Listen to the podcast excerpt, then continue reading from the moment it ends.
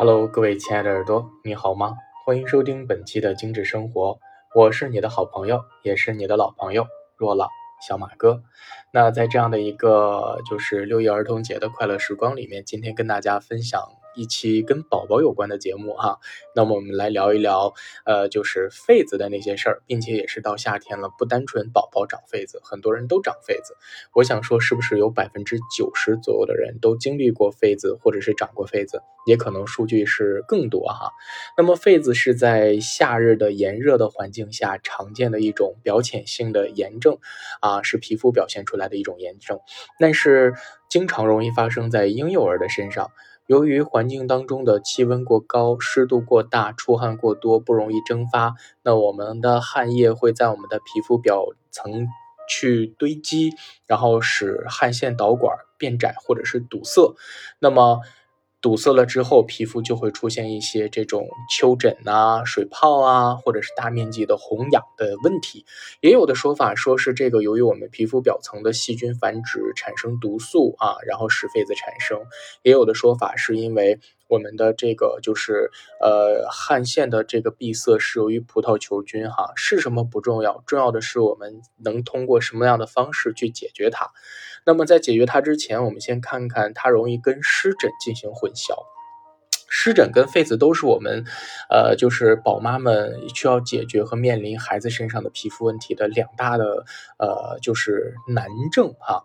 尤其是就是这个湿疹，真的是特别特别的这个难解决。我们会找一期的节目去跟大家分享怎么去对抗湿疹。那咱们今天先说痱子，痱子呢，它是属于那种针尖型的针头大小的水泡，有这种红晕哈，会红一片。并且有点痒，呃，白色啊，有点小脓点儿。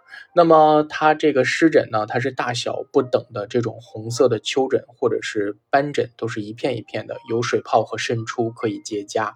啊，那么痱子的，就是它不同的类型也分了很多种，比如说像晶形粒粒疹呢，还有红色的这种粒粒疹呢，还有脓包性的，还有深部的，等等等等哈。那么在以往传统上，我们对抗这个痱子，我们都知道用这个痱子粉，或者是在洗澡的时候去用花露水。但是等我们有了精油之后，我们就知道有一些精油是可以在泡澡当中给孩子使用啊，可以预防痱子。那么有痱子的时候，我们也会去啊用这种天然的方式去疗愈。那为什么说这个我们要挑战传统的这个痱子粉呢？哈，因为这个痱子粉里面大部分是滑石粉、香料、升华硫、薄荷脑、氧化锌啊，或者是水杨酸等等。那么不言而喻，市售的痱子粉呢，虽然对痱子有一定的功效，但是呢。它大部分都是化学制剂，对我们的皮肤，尤其是婴幼儿，还是有不同的刺激。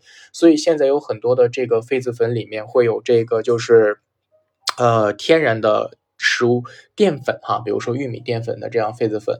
那我们其实可以在家里面自己去做天然的痱子粉哈。那我们需要什么呢？我们先需要这个就是玉米淀粉喽。那么再需要胶样薄荷，还有。罗马洋甘菊，还有茶树啊，这三支就够了。如果特别豪气的家庭，可以再加点西洋蓍草。那么它们的比例大概是多少呢？